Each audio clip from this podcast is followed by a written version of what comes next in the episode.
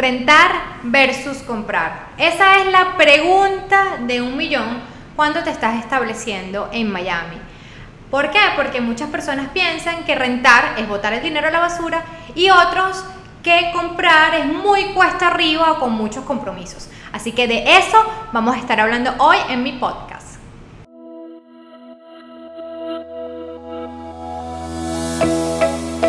Yo soy Caterina Santana y te doy la bienvenida a un espacio donde encontrarás experiencias, aprendizajes y tips para alcanzar el éxito inmobiliario en Miami.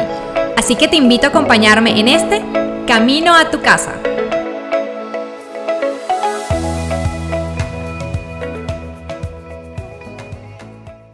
Y como acabas de escuchar, voy a responder la pregunta del millón. Rentar versus comprar. Y realmente la pregunta no tiene respuesta, es depende. Y depende de muchísimas cosas. Probablemente si eres una persona que te estás mudando de otro país, te conviene al principio rentar y esa es nuestra recomendación, mi recomendación y la de mi team número uno a los clientes que se están mudando, que buscan establecerse dentro de los Estados Unidos. Yo sé que muchas veces quieren llegar con, tengo mi casa, tengo mi patrimonio, no hay nada como tener un techo propio, pero realmente cuando te mudas de país o te mudas de ciudad o de estado, necesitas establecerte, necesitas conocer, necesitas realmente saber si es allí donde quieres pasar los próximos 5, 10 o 15 años de tu vida. ¿Y por qué hablo de tanto tiempo? Bueno, porque realmente cuando tú compras una propiedad, y esto es por estadísticas, las estadísticas eh, de la Asociación Nacional de Realtors indican que los dueños de propiedades en el sur de la Florida mantuvieron sus inmuebles por lo menos 10 años antes de venderlos. Entonces realmente cuando hablamos de comprar una propiedad en Miami, estamos hablando de una inversión a mediano largo plazo, de por lo menos unos 10 años. Entonces realmente en ese momento es recomendable para esa persona alquilar una propiedad. Otro de los factores que va a depender para poder responder a esta pregunta es qué tan estable estoy financieramente o si soy una persona que me gusta cambiar de trabajo, me gusta moverme rápido y no tener que estar atado a una propiedad. Y además de eso, si tengo la capacidad de calificar un financiamiento, porque a lo mejor quiero comprar, pero no puedo calificar. Entonces realmente para poder responder esta pregunta del millón va a depender de muchos factores y estos son factores que en mi caso, yo me siento a hablar con mis clientes, igual mi team, y analizamos cuál es la mejor posición para esta persona en ese momento específico. Te voy a hablar un poquitico sobre lo que son las ventajas de rentar, las versus las ventajas de, comprar. Cuando tú rentas una propiedad, bueno, es muy sencillo. Llegas, pones tus cosas, no te tienes que preocupar mucho por lo que es el mantenimiento de la unidad y además de eso te da la libertad de poder movilizarte fácilmente. El contrato dura un año, al cabo del año, si te sale otro trabajo, si te quieres mudar por otro sitio, si la familia te crece, puedes hacerlo sin ningún problema. Así que esa movilidad te da tranquilidad, ¿no? En el sentido de que sabes que no tienes que estar atado o comprometido a mantener una propiedad por mucho tiempo. Eso es una de las ventajas de alquilar. Por otro lado, bueno, como les te comento, el tema del mantenimiento no te tienes que preocupar mucho, este, ya que el dueño de la propiedad es quien es, el, mayor responsable por lo que son las reparaciones, los mantenimientos y las reparaciones de la unidad. Ahora, ¿qué es lo que pasa? ¿Cuál es la desventaja de cuando alquilas una propiedad o cuando vives rentado? Eso es un dinero que básicamente estás pagando mes a mes una renta, pero no estás viendo un fruto. Y si sacamos la matemática eh, muy sencilla, un apartamento en Miami que cueste 1.500 dólares al mes, y 1.500 dólares nos puede costar un apartamento pequeño, dependiendo de la zona, Miami es muy amplia y, de, y de zona a zona cambian muchísimo los precios, pero puede ser un apartamento promedio de uno o dos habitaciones. 1.500 dólares no es un número descabellado de alquiler, y una persona que viva rentada pagando ese monto, al cabo de 5 años ya ha pagado 90 mil dólares en renta. Y bueno, y esto sin contar de que me tuve que mudar en esos 5 años varias veces y entonces gasto de mudanza, gasto de otra vez de depósito, primero mes, último mes, etcétera, o que el dueño me quiso aumentar la renta porque obviamente estás expuesto a que todos los años, dependiendo del mercado, quieran aumentarte o no el alquiler. Entonces realmente son 90 mil dólares que prácticamente estamos tirando a la basura sin ningún beneficio.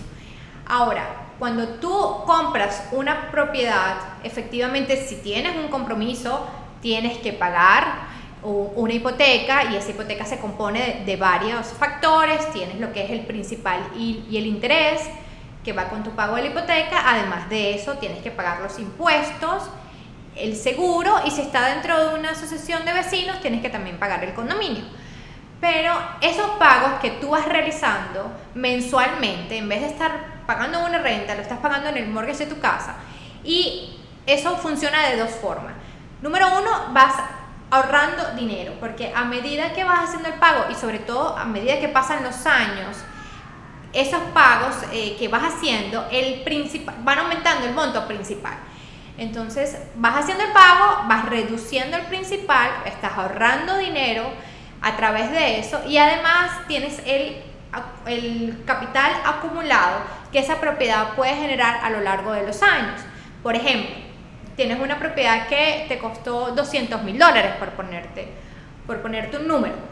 Luego, al cabo de 10 años, esa propiedad acumuló una plusvalía de, vamos a colocar, 30 mil dólares. Entonces, inicialmente la compraste en 200, tuviste un ahorro o en cuanto a una ganancia de plusvalía de 30 mil y además de eso, los pagos que hiciste mes a mes a tu hipoteca te fueron reduciendo el monto de capital. Entonces tienes los 30 mil dólares de plusvalía más el ahorro que acumulaste a través de los pagos.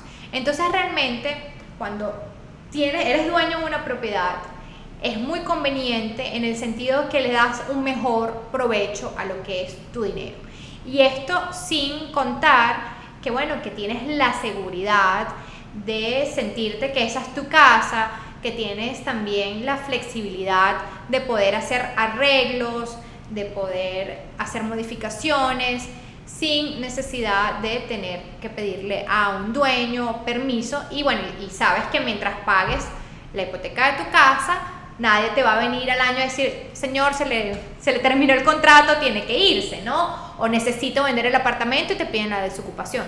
Entonces eso te da una estabilidad para ti, para tu familia que, bueno, que te ayuda a sentirte eh, mucho mejor, ¿no? Entonces eso es una de las ventajas importantes también de comprar una propiedad.